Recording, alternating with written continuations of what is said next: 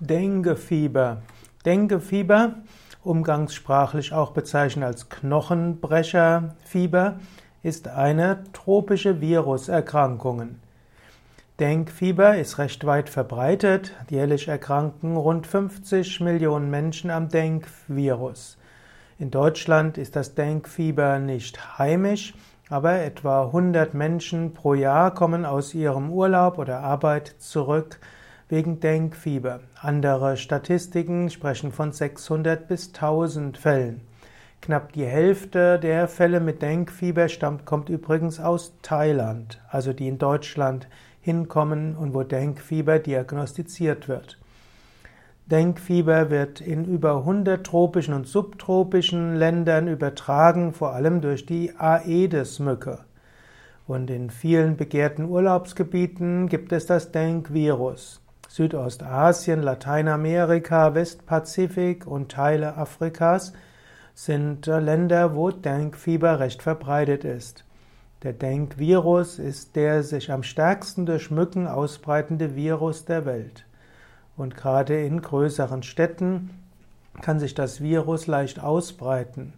Denk ist ein natürliches Reservoir, das heißt, der Mensch hat einen Lebensraum, bietet dem Virus einen Lebensraum, in dem sich die Viren äh, vermehren können.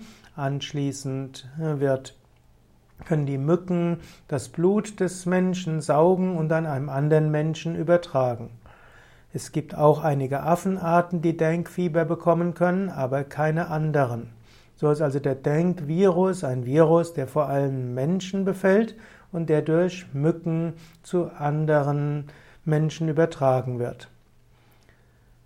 Es gibt äh, ja, im Zeitalter der globalen Erwärmung auch immer mehr Regionen, wo auch die entsprechenden Mücken sich ausbreiten und so wird äh, Denkfieber insgesamt äh, mehr.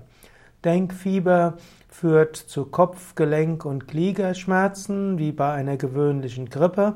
Dann kann es aber auch zu rödelartigen Hautaus Hautausschlag mit Juckreiz kommen. Manche Menschen zeigen bisweilen gar keine Krankheitssymptome. Beschwerden dauern typischerweise eine Woche und bei der Mehrzahl der Menschen bleibt Denkfieber ohne weitere Folgen, ist also so etwas wie eine Grippe.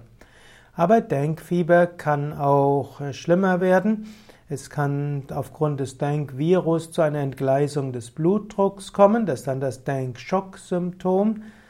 Diese kann lebensbedrohlich werden und es gibt auch das Denk-hämorrhagisches Fieber, was zu Blutungskomplikationen führt. Also im Normalfall ist Denkfieber ungefährlich, ähnlich wie eine Grippe, aber es können Komplikationen auftreten und diese können dazu führen, dass ein Mensch sogar in Lebensgefahr ist. Denkfieber kann auch zu sehr hohem Fieber führen und dann kann man fiebersenkende Mittel nehmen, von Paracetamol über Aspirin, Ibuprofen. Moment, nein, Paracetamol ist okay, aber Aspirin, Ibuprofen darf nicht genommen werden, weil Denkfieber erhöhte Blutungsneigung bringt und Aspirin und Ibuprofen diese Blutungsneigung noch weiter erhöht. Ich werde das jetzt nicht weiter ausbauen. Man sollte, wenn man in tropischen Ländern Urlaub macht, unbedingt darauf achten, ein Mückenmittel zu haben, das also Mücken weg fernhält. Man sollte außerdem äh, ein Moskitonetz haben und die Arme bedeckt halten und aufpassen, dass man eben nicht gestochen wird von einer Mücke.